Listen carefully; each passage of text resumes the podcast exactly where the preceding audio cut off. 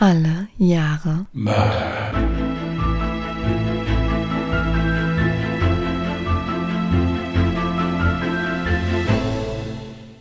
Herzlich willkommen zu Alle Jahre Mörder, der True Crime Podcast mit Christian, hallo. Und Jasmin. Hi. hallo ihr Lieben, wir sind nicht aufzuhalten heute, ja. Mhm. Eben ungedingst aufgenommen. Ja, jetzt das hier, ja. Also die neue Folge. Und das, obwohl ich morgen ganz, ganz früh aufstehen muss. Ja. Jetzt haben wir unser ganzes Gequatsche schon verballert im Prinzip. Also kannst du im Prinzip auch direkt Ich sollte einsteigen einfach nur von vorne anfangen. Nee, also sollte Nein. einfach nur so eine kurze Zusammenfassung der Folge, die wir eben aufgenommen haben, vielleicht. Das kann man aber an der Stelle gerne erwähnen. Wenn ihr unser Gelaber am Anfang mögt, wisst ihr vielleicht noch nicht, dass wir noch einen kurzweiligen Podcast haben, wo es eigentlich um ja, Alltagsthemen geht. Ein bisschen lustig gemacht. Könnt ihr gerne mal reinhören, auch hier auf Spotify oder auf, äh, egal wo es Podcasts zu hören gibt eigentlich. Ungedingst heißt der Podcast. Hört gerne mal rein. Sämtliche Links findet ihr natürlich auch in unseren Show Notes. Ja. Ich habe 1947 gezogen und habe einen Tipp bekommen zu einem Fall. Und den Tipp äh, habe ich auch angenommen. Ich weiß jetzt nicht, ob ich den Namen der Tippgeberin nennen darf, deswegen sie wird wissen, um welchen Fall es geht, weil ich habe tatsächlich noch nichts davon gehört und habe auch groß jetzt nichts an Reportagen oder so darüber gefunden. Aber es gab einige sehr gute Zeitungsartikel, auch sehr ausführlich. Und deswegen konnte ich dann da auch einen schönen Fall draus schreiben. Also, was heißt schön? Ihr wisst, es ist True Crime, aber ein Fall, der ein bisschen was an Quellen hergegeben hat, sagen wir es mal so. Dann würde ich mal anfangen. Dann lehne Ja. ich mich zurück und lausche gespannt. Das wird sie nicht mehr lernen. Gut. Ähm, Nee, ich hab, vergesse jedes Mal, was du für ein Wort verwendest. Ich lausche ergriffen. Nein, musst du Aber ja nicht. gespannt kann ich doch auch ja lauschen. Hör mal. Okay. Es wird sowieso, denke ich mir, eher ein bisschen aufregend werden gegen Ende. Aber wir fangen mal an. Warte, warte noch ein Weilchen, dann kommt Ömer auch zu dir. Mit dem kleinen Hackebeilchen macht er Leberwurst aus dir. Ein Kinderreim, der auf das erste Hinhören eher ein wenig komisch als beängstigend klingt. Wir werden aber im Laufe meines nächsten Falls feststellen, dass Bernhard Oehme, um den es in diesem Fall geht, alles andere als lustig und komisch war. Komm, Frau, steh auf, ich hab Frühstück gemacht, sagt Bernhard Oehme zu seiner Frau Liddy am Morgen des 2. September 1947. Beide hatten in den letzten beiden Tagen eher wenig bis gar nicht miteinander geredet. Das ohnehin wenig herzliche Verhältnis der beiden Eheleute war aufgrund eines Streits noch einmal merklich abgekühlt. Grund hierfür war zum einen die kriminelle Energie von Bernhard Oehme, zum anderen aber auch die Qualen der Nachkriegszeit. Essen war Mangelware und das deutsche Volk versuchte aus den Trümmern des Krieges sich wieder aufzubauen. Da zu diesem Zeitpunkt auch die Währung nahezu zusammengebrochen war, bekamen die Menschen Lebensmittelmarken, um sich Nahrung zu besorgen. Darin lag auch der Kern des Streits im Hause Oehme, denn Bernhard plante, Lebensmittelmarken zu fälschen, um so an mehr Essen zu kommen. Erfahrung hatte er mit solchen Dingen. Hatte er doch einige Jahre vorher schon mehrere Male wegen Fälschung von Geld und Wertmarken einige Zeit im Zuchthaus gesessen. Und genau davor hatte seine Frau Liddy am meisten Angst. Sicher war das Leben im Moment alles andere als ein Zuckerschlecken, aber eingesperrt im Zuchthaus wäre es bestimmt noch viel schlimmer. Darum beharrte Liddy auf ihrem Standpunkt, gesetzestreu zu bleiben. Na gut, dann kannst du halt eben nichts fressen, schrie Bernhard sie dann gegen Ende des Gespräches an. Und eben dieser ungehobelte Klotz weckte Liddy jetzt mit der Aussicht auf ein Frühstück. Mehr verwundert als hungrig steht Liddy aus dem Bett auf und begibt sich in die Küche. Der Geruch von Getreidegrütze liegt in der Luft. Grütze und Mehlsuppe. Viel mehr war für das Ehepaar oft nicht drin. Aber diesmal war irgendetwas anders. Liddy hatte erst noch keine Ahnung was. Aber auch ihr Mann verhielt sich irgendwie komisch. Als sie am Küchentisch Platz nimmt, fällt ihr auf, dass zwei Töpfe auf dem Herd stehen. Und das, wo doch beide das gleiche Gericht essen.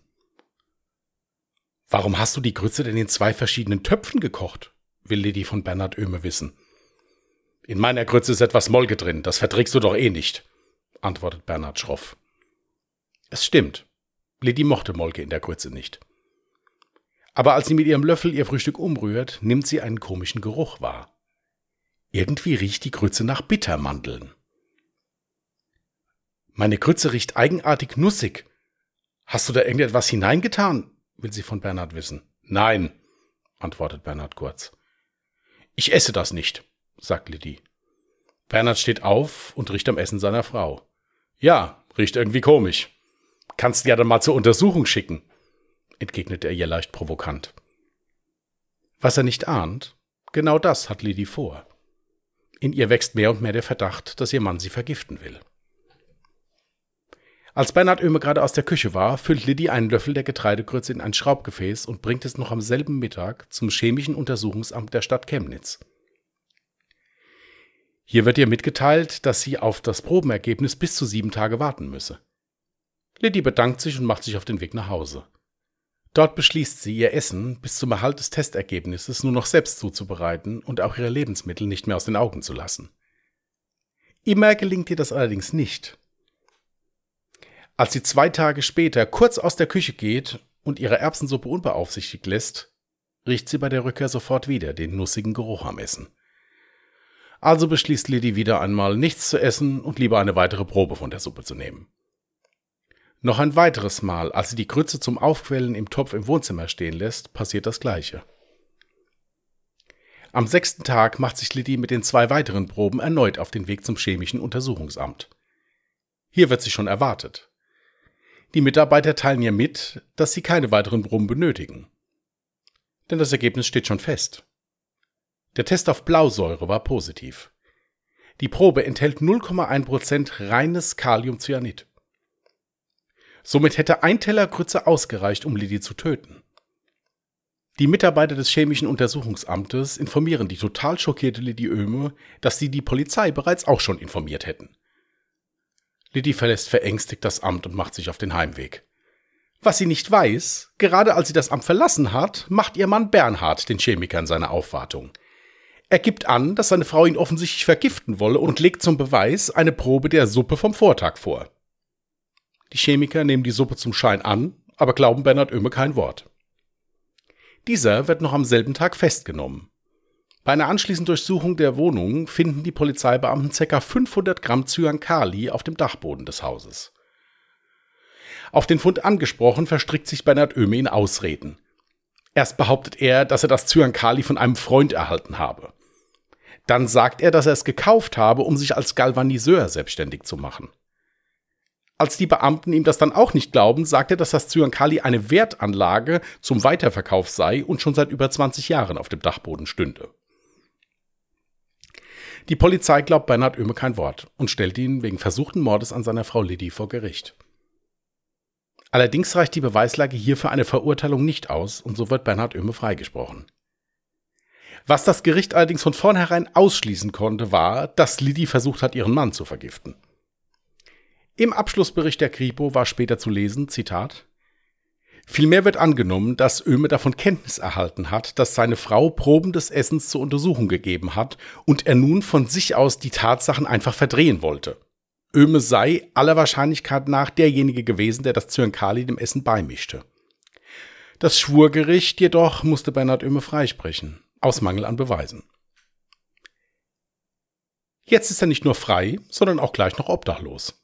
Denn natürlich will seine Frau nach dieser Aktion nichts mehr von ihm wissen und wirft ihn aus dem gemeinsamen Haus.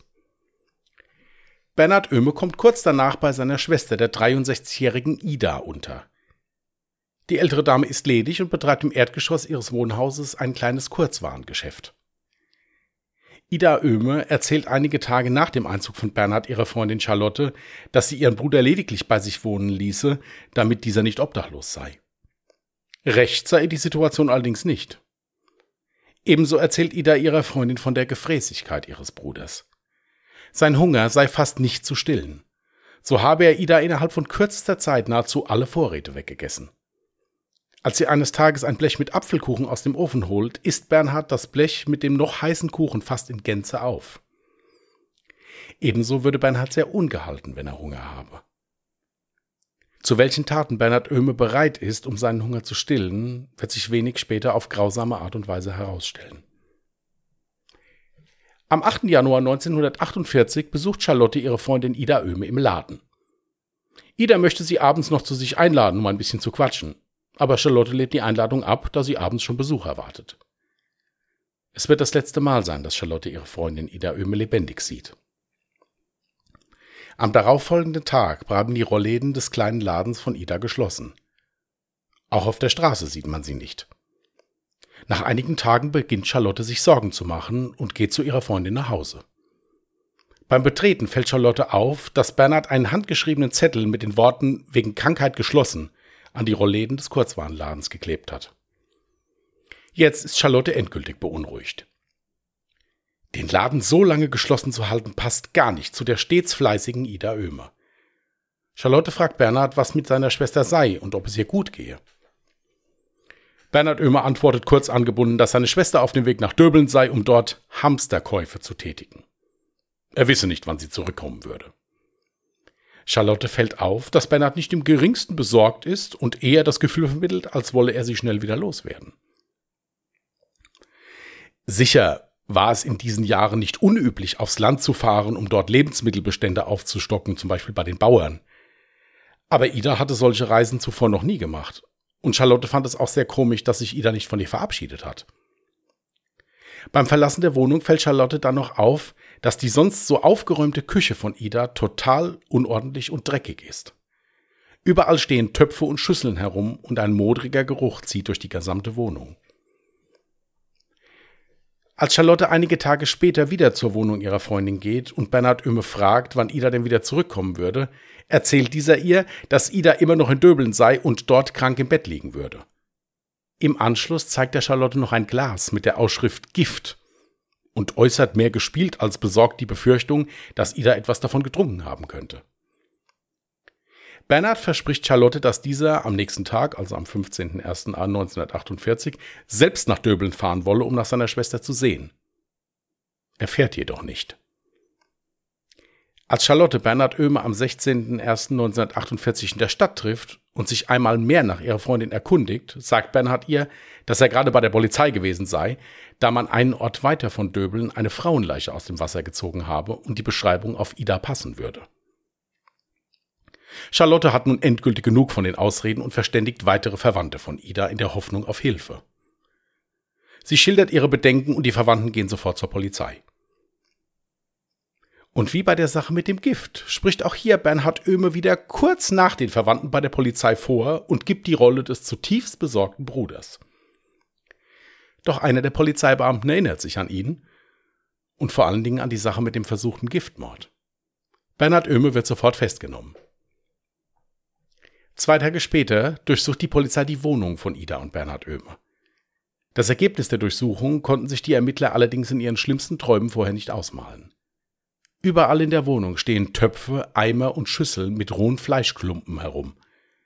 In zwei Kochtöpfen liegen in Soße zerkleinerte Fleischstücke, die sich einwandfrei als Zitat aus dem Bericht von menschlicher Herkunft erweisen. Im Keller findet man in einem Bastkorb die abgeschnittenen Hände und Füße von Ida Oehme daneben in einem Eimer den abgeschnittenen Kopf. Die Haarspange, die Ida nahezu jeden Tag trug, steckt ihr noch im Haar. Mit der Tat konfrontiert, streitet Bernhard Oehme zunächst alles ab. Seine Schwester habe Suizid begangen und als er die Leiche gefunden habe, wollte er nicht, dass die Leute schlecht über sie denken. Also habe er sich dazu entschlossen, die Leiche zu zerstückeln, um seiner Schwester die Schmach zu ersparen. Beim Zerlegen der Leiche habe der Hund von Ida ihr Blut vom Boden aufgeleckt und kleinere Fleischstücke gefressen. Das habe Bernhard Oehme auf die Idee gebracht, das Fleisch auch einmal zu probieren. Oehme gesteht den Polizisten, große Mengen des Fleisches, darunter das Herz, die Leber, die Nieren und sechs Pfund Rippenfleisch, gemeinsam mit dem Hund bereits gegessen zu haben. Das restliche Fleisch habe er teilweise gepökelt, um es haltbar zu machen.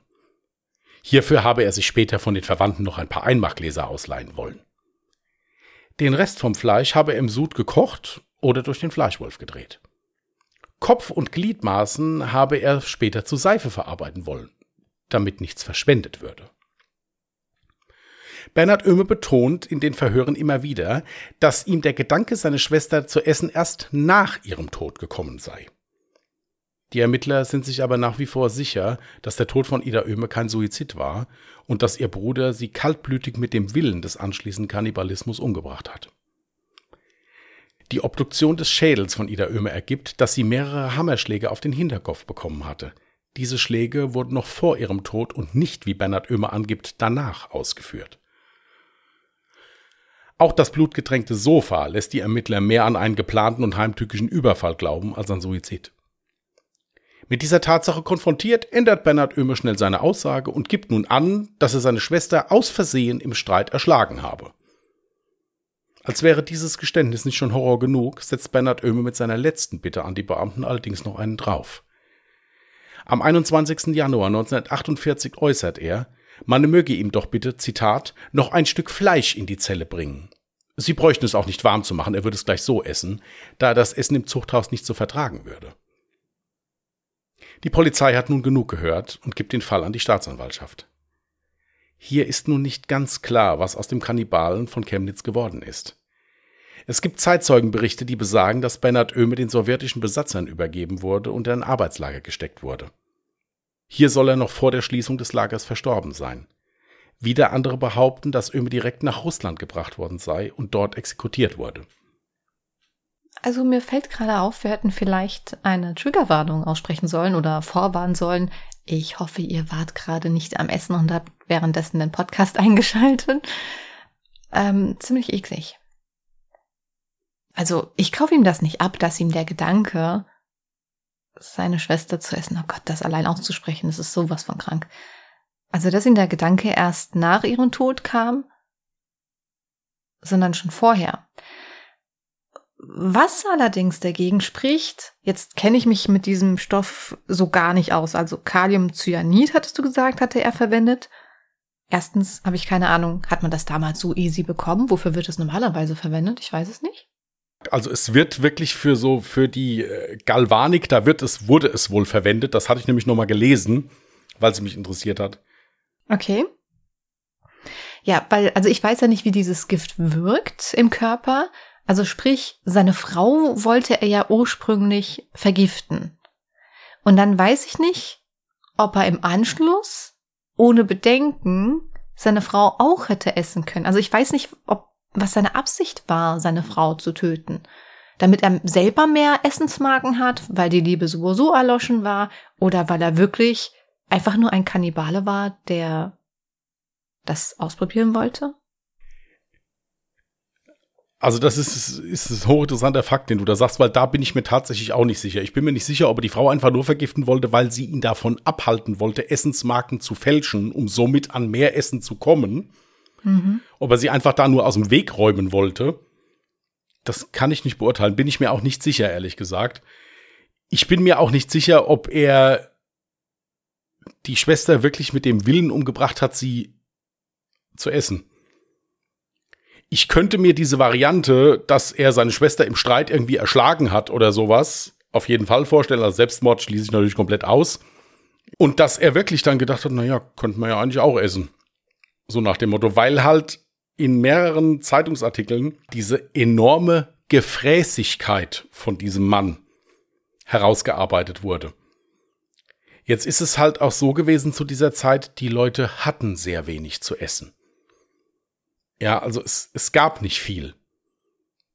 Ja, aber so wie Ida das beschrieben hat, fehlte es ihm ja eigentlich bei ihr nicht an Essen. Genau, und das ist auch der Grund, warum es mich jetzt gewundert hat, warum er dann sie geplant umbringen wollte, um sie aufzuessen. Mhm. Es hat ihm ja nicht an Essen gefehlt. Er hat ja immer bekommen.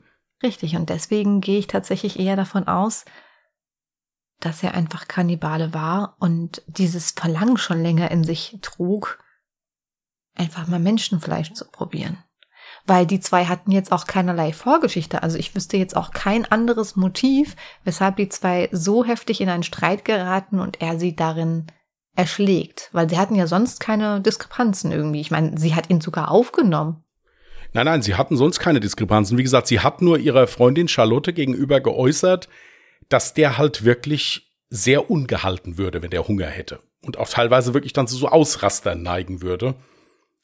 Jetzt hat er zu essen bekommen. Ich weiß nicht, ob der auch Fleisch bekommen hat, weil das war ja, denke ich mir, noch knapper zur damaligen Zeit. Es gab ja auch in, im, mit seiner Frau gab es ja auch Essen. Es gab Grütze, es gab Erbsen, es gab Mehlsuppe. Naja, gut, aber es ist ja jetzt nicht so, dass man als Vegetarier nicht überleben könnte. Nein, nein, ne? um Gottes Willen, das, um Gottes Willen, das nicht. Ich sage auch nicht, dass jeder, der jetzt kein Fleisch zu essen kriegt, sofort jemanden umbringt und den aufisst. Also um Gottes Willen, das will ich jetzt so auch nicht formulieren. Mein Problem ist hierbei halt nur, er ist vorher nie, äh, nie mit so etwas auffällig geworden. Richtig. Sagen wir es mal so. Kann auch sein, dass er einfach nie erwischt worden ist. Ist auch möglich. Weiß man ja nicht. Wie alt war er? Ja, da gibt es leider auch verschiedenste Quellen. Also ich hatte von 50 bis äh, 62 alles gefunden. Ach, schon etwas älter. Schon älterer Mann. Ja, es gibt auch ein Foto von ihm, das mache ich bei Instagram rein. Mhm. Ähm, da werdet ihr sehen, ist ein, äh, ist ein älterer Herr schon. Ja, also das Foto ist tatsächlich schon, ich weiß nicht, also ey, es klingt richtig, also es klingt wahrscheinlich falsch, wenn ich das jetzt sage. Ich sollte das nicht sagen, aber man sieht es ihm irgendwie an. Man sieht ihn an und denkt sich so, okay, irgendwas stimmt mit ihm nicht. Weißt du, was ich meine? Ich kann das hundertprozentig nachvollziehen. Ich dachte mir das auch. Ich versuche das dann nur immer zu unterdrücken. Denke ich mir, okay, gut, du hast jetzt hier drei Stunden vorher äh, die schlimmsten Gräueltaten von diesen Menschen gelesen. Logisch hast du dem das natürlich sofort angesehen. Mhm. Ja, dass, dass das so ist. Deswegen bin ich bei sowas immer vorsichtig. Aber du hast recht. Er guckt wirklich sehr, ja, sehr leer und sehr unberechenbar und sehr brutal auf diesem Bild. So kalt, vielmehr. Kalt. Das passt eigentlich besser. Richtig, genau, genau. Das passt sehr gut. Ich bin aber auch gerade ein bisschen schockiert, weil ich dann noch ein Foto gerade in der Dropbox gesehen habe. Und du kannst gerne mal sagen, was das für ein Foto ist. Ich weiß jetzt nicht, ob du vorhattest, das auf Instagram hochzuladen. Nein, du weißt ja, dass ich immer, wenn ich, wenn ich Fotos mache, sammle ich eine Auswahl, lege die halt eben in die Dropbox und äh, dann können wir uns dann entscheiden, welches wir davon nehmen. Ich habe ein Foto gefunden aus einem Zeitungsartikel in nicht so guter Qualität, muss ich sagen. Ja, da sind die Töpfe mit dem Fleisch fotografiert, was er da gerade gekocht hat, was dann, ich glaube, sie stehen auf dem Herd. Das will ich jetzt nicht, will ich nicht lügen. Jetzt habe ich jetzt nicht mehr im Kopf. Das habe ich halt auch gefunden. Ja, ich meine, im Prinzip, es gehört zu dem Fall dazu. Ja, es, es war ja halt nun mal so. Und wenn man sich dann vorstellt, wir sehen jetzt hier drei Töpfe und so muss es im Prinzip in der ganzen Wohnung ausgesehen haben.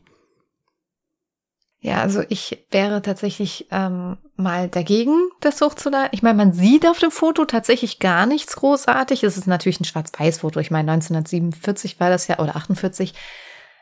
Natürlich erkennt man darauf nicht großartig was, aber allein der Gedanke, da dreht sich bei mir schon der Magen. Ist um. kein Problem, wir können es auch weglassen. Wie gesagt, ihr könnt es dann einfach gerne googeln. Es ist ein sehr guter Zeitungsartikel darüber, den ich auch als Quelle mitbenutzt habe. Genau, für die ganz, ganz Neugierigen. Wenn sich einer das angucken möchte, kann er das gerne Genau. machen. Ja, ich fand es halt auch makaber, weshalb ich davon ausgehe, dass es sich bei ihm um einen Kannibalen gehandelt hat, ist, dass, ich meine, man hat doch so viele Dinge im Kopf, wenn man im Gefängnis sitzt, aber doch mit Sicherheit nicht. Ja, also ich meine, ihr könnt mir auch eigentlich noch die Reste von der Leiche mit hier ins Gefängnis bringen, oder? Weil, also ich meine, wäre ja schade drum, wenn schlecht wird. Das ist so krank und so. Ach, das will nicht in meinen Kopf rein. Ja, und genau so hat er das auch gesagt. Er hat ja auch gesagt, ja, ich hätte ja nichts verschwendet. Hat er ja auch da bei der Aussage gesagt, ich habe hätte, hätte ich noch Seife draus gemacht und, und hier, das habe ich, äh, hab ich eingemacht, dass das sich länger hält. Und so, also das, ja, es war schon sehr befremdlich. Also ich habe das auch zweimal gelesen, als ich gedacht habe, ich dachte vielleicht, naja, vielleicht ist das ein Kommentar des Autors, der das ein bisschen ironisch darstellt jetzt einfach mal oder so. Aber nee, das war wirklich seine Aussage. Ich glaube, er wollte sich ja nicht als Unmensch präsentieren. Er wollte sich so präsentieren, so guck mal, ich bin gar nicht so schlimm. Mir ist ein Fehler passiert, ich habe sie versehentlich erschlagen, aber guck doch mal, ich habe versucht aus der schlimmsten Situation doch noch was Tolles zu machen. Also so makaber. Ja, das, was du eben gesagt hast, muss man doch nicht verschwenden. So nach dem Motto ist ja jetzt eh passiert. Ja, jetzt, jetzt so nach dem Motto. Und ja, und genau so, äh, ja, genau so hat sich auch dieser ganze Fall dann für mich dargestellt. Ich meine, es ist schlimm. Ich, ich hatte Großeltern, die im Krieg waren und die natürlich dann auch die Nachkriegszeit und so weiter miterlebt haben. Wenn die mal erzählt haben, wie das war, wenn es nichts zu essen gab, wenn nichts da war. Das ist schon schlimm. Und wenn Menschen hungern, wir können Gott sei Dank da kein Liedchen von singen. Ja, also ich zumindest nicht. Um Gottes Willen, ich will jetzt nicht für alle hier reden, aber ich zumindest nicht. Es, es drängen sich dann diese Geschichten auf, hier mit diesen Menschen, die da in, in, in, den Bergen da verunglückt sind und dann da auch Kannibalismus ausgebrochen ist, weil sie halt eben nichts zu essen hatten, um am Leben zu bleiben. Meiner Meinung nach kannst du es nicht vergleichen. Nein, nein, du kannst es nicht vergleichen. Richtig, weil wir, wir reden jetzt von Menschen, die wirklich tagelang überleben mussten, ohne auch nur ein Stück irgendwas zu haben zum Überleben. Und in dem Fall ist es jetzt so, der Mann hatte Essen. Es war halt dann vielleicht nicht das, was er wollte oder nicht an der Menge das, was er wollte, aber er, er ist ja nicht verhungert. Absolut. Ich will das, will das auch in keinster Weise jetzt entschuldigen, was der gemacht hat oder so. Also bitte versteht, hm. versteht mich naja, da richtig. Nee, ich weiß schon. Ja. Ich finde halt nur, ich sage es mal so, wenn es ein Trieb war, den er schon immer in sich hatte, mhm. dann ist es natürlich die eine Seite. Wenn es durch den Hunger auf Fleisch, was ihm die ganze Zeit vorenthalten war aufgrund der armen Zeit verursacht wurde, ist das natürlich immer noch bestialisch, widerlich und, und absolut unentschuldbar. Aber es sagt, sagt für mich dann, was das, wozu ein Mensch imstande sein kann, wenn ihm etwas fehlt. Das ist einfach das, was, was mich bei dieser ganzen Sache immer wieder hin und her gerissen hat. Sagen wir es mal so. Die Tatsache, dass das natürlich absolut bestialisch war und auch hinterher diese Frage, ja gut, könnte man den Rest ja eigentlich auch jetzt bringen. Ich meine, ist ja jetzt eh gemacht. So nach dem Motto. Da, da habe ich auch, ich habe das dreimal gelesen, habe ich gedacht, das ist doch bestimmt hier irgendein Scherz. Das hat er da bestimmt jetzt nur so geschrieben, um das ein bisschen lebendiger zu gestalten. Dann habe ich den zweiten Artikel gelesen, da stand genau dasselbe drin. Mhm. Ja, und äh, ein kurzes Wort nochmal zu dem, was mit dem hinterher passiert ist. Also es ist wirklich so gewesen. Es gab einen Zeitungsartikel, stand drin, der ist zum Tode verurteilt worden. Das stimmt aber nicht. Der ist wirklich, der ist vor ein Gericht gestellt worden und ist erstmal zu zehn Jahren Haft verurteilt worden. Diese Haft hat er aber innerhalb dieser Stadt Chemnitz nie angetreten. Der ist wirklich dann den Sowjets übergeben worden. Und da, wie gesagt, scheiden sich jetzt die Geister. Die einen sagen, der ist in ein Arbeitslager gekommen und dann da verstorben. Mhm. Und die anderen sagen, ja, gut, er ist in die Sowjetunion gebracht worden, ist da einfach gerade hingerichtet worden. Wegen dieser Tat. Okay. Also das konnte ich auch leider nicht besser rausholen. Es gab einen Artikel, da stand dann drin, der ist das und das mitgemacht worden, aber das stimmt so nicht. Also es ist nicht klar überliefert, was mit ihm passiert ist. Okay, das ist interessant. Also diese ganze Situation stelle ich mir auch richtig schlimm vor. Ich stelle mir vor, ich bin seit etlichen Jahren mit meinem Mann verheiratet, sitze nichtsahnd am Esstisch und denke mir, hm, hier riecht es komisch. Und das Erste, was diese Frau im Kopf hat, mein Mann möchte mich vergiften.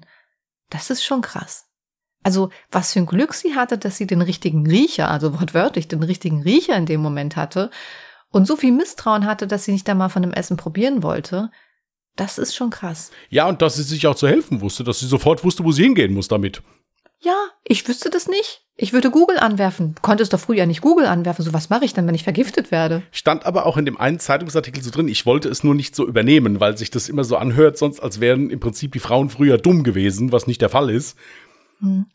Er rechnete, stand drin, er rechnete nicht mit der Intelligenz seiner Frau. Also die hat das wirklich. Die hat dann ein Glas genommen, hat es da reingetan, hat es sich in die, in die, in die Kitteltasche gesteckt und ist das, ist das am selben Tag noch wegbringen gegangen dann. Und äh, was ich halt auch so dreist finde, ist, dass der das dann zweimal auch noch gemacht hat, dass er dann selbst auch noch zur Polizei gegangen ist oder dann zu diesem Untersuchungsamt und dann auch noch gesagt hat, ja, hallo, die wollte mich vergiften, hier ist der Beweis, so nach dem Motto.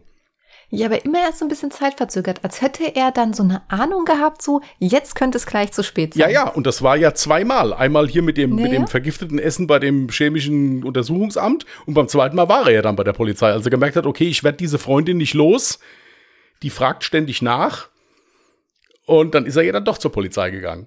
Also das war ja schon, also eine, eine schon deutliche kriminelle Energie war schon da. Ja, ja, ja das auf jeden und Fall. Und auch eine entsprechende Kaltblütigkeit. Ja, vor allem auch wegen diesem Gift, also oder diesem Kaliumcyanid. Ich weiß, ich bin, ich bin Banause, ich weiß jetzt gerade nicht Ich genau, was hab das da ist. auch nicht viel Ahnung aber von, also um Gottes Ich, Willen. vor allem selbst wenn ich wüsste, was das, wofür das jetzt genau verwendet wird, unter anderem, dann wüsste ich ja auch nicht, wie leicht war es damals, das zu beschaffen. Ich glaube, ich habe irgendwas gelesen zum Verzinken von, von Kabeln oder irgendwie sowas, aber ich will jetzt nichts Falsches sagen. Da habe ich mich zu wenig mit beschäftigt. Ich habe mich jetzt mehr mit dem Fall beschäftigt. Tatsache ist, es ist giftig. Ja, und äh, wie gesagt, der eine Teller Grütze hätte die Frau umgebracht. Wenn sie Auch sie krass, das hatte ich mir auch aufgeschrieben. So, er zeigt dann dieser Freundin von seiner Schwester ein Glas, wo dann einfach so Gift draufsteht.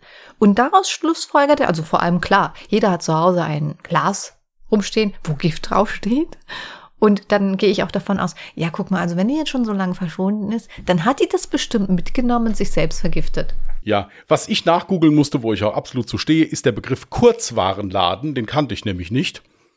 Es ist ein Laden für mehr oder weniger Nähbedarf. Ah, Also hier Knöpfe, irgendwelche da alles. gibt's so Ich, einen Tante-Emma-Laden. nein, ich habe es auch nachgegoogelt. Deswegen war es auch noch unlogischer, dass diese Frau für Hamsterkäufe für den Laden unterwegs war. Die hat überhaupt kein Lebensmittel verkauft. Ich habe das jetzt so verstanden, dass sie Hamster-Einkäufe für sich gemacht hat, nicht für den Laden. Ja, also es wurde so dargestellt, hat Hamsterkäufe, ja. Ja, ist auf jeden Fall ein, ein spannender Fall. Ist es eigentlich, das ist aber nicht der erste bekannte Fall Landeskannibalen, oder doch? Das kann ich jetzt nicht sagen, das stand jetzt da nicht so. Also wie gesagt, dieser Reim, den ich am Anfang vorgelesen habe, äh, der stand da auf so einem Plakat. Da gab es wohl auch mal so eine kleine Ausstellung zu generell zu Verbrechen, die in der Stadt Chemnitz oder generell im Osten oder so passiert sind. Und da gehört das natürlich dabei. Ich selbst habe noch nie davon gehört. Ich auch nicht. Aber soll in etwa sowas sein wie, wer hat Angst vom schwarzen Mann oder so? Ja, genau. Und das stand wirklich dann so, da war oben so ein gezeichnetes Bild von diesem Herrn Öme und darunter stand halt dann dieser Reim. Hm, sehr Ja, makaber. Ist ziemlich makaber, aber ich Vor allem, wenn finde. sich das Kinder so halt. erzählen, weißt du? Ja, Wenn ich ein Kind hätte, würde ich nicht wollen, dass mein Kind wüsste, wer dieser Herr Ömer ist. Ja, gut, aber es gibt ja dann halt auch so Sachen, wo man dann den Kindern mit Angst gemacht hat, dass sie gewisse Sachen nicht machen oder sowas und da würde sowas dann halt reinfallen. Hm. Aber ich bin von sowas auch kein Freund. Aber ich finde, es hat halt, es, es passt auch so zu dieser, ja, so, ich meine, das ist ja schon wirklich auch unheimlich makaber. Es ist ja schon heftig. Und da passt das dann auch noch, dass da auch noch ein Reim drüber gemacht wird. Hm, ja. Deswegen wollte ich wollte das so als, Ja, war ein guter Einstieg in den Fall. ja, so als Einstieg fand ich das halt, um das einfach mal darzustellen, dass das dann auch noch ins Lächerliche gezogen wird im Prinzip. Ja. Ja, aber ich denke, das wird bei vielen Dingen gemacht, einfach um so ein bisschen auch diese Schwere des Falls rauszunehmen, weißt du, weil das ist schon ein richtig kranker Fall und um das Ganze so ein bisschen besser zu verarbeiten oder keine Ahnung, wird dann halt eben sowas draus gemacht, glaube ich. Ja, also wie gesagt, ich fand es auch heftig. Ich habe den Fall nicht gekannt und ich habe also ich habe nicht schlecht gestaunt, als ich das gelesen habe. Ja. So, dann suche ich mal was Neues raus. Hm? Ich hoffe, dass ich bis nachher wieder meinen Appetit wiedergefunden habe. 1966. Hatte ich bislang nur einmal. Also? Gut, ich werde nie mehr einen Fall haben, wo die Gentechnik äh, zur Lösung des Falles beiträgt. Ich bleibe bei Aktenzeichen Y. Aber gut, ja, nehme ich. Okay, 1966.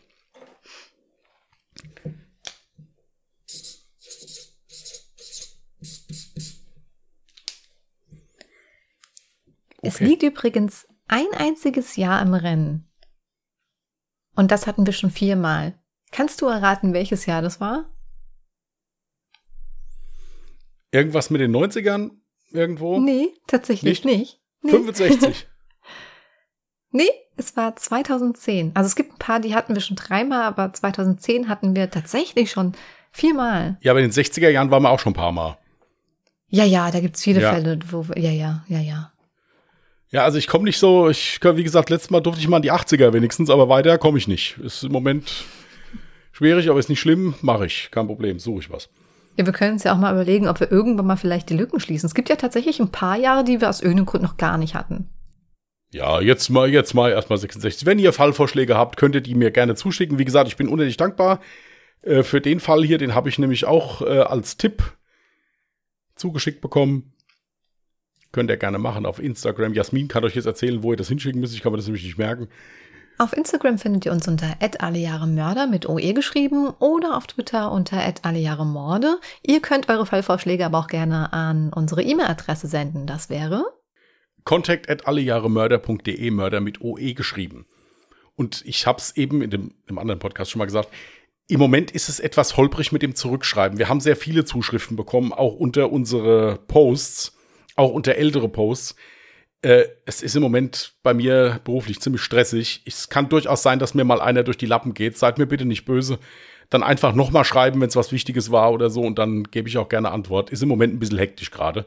Und Aber vieles, gelesen haben wir es dann meistens. Lesen, trotzdem. nein, gelesen habe ich das dann auf jeden Fall. Nur dann kam bestimmt wieder irgendwas, wo ich dann gerade keine Antwort geben konnte und habe es dann leider hinterher dann auch vergessen.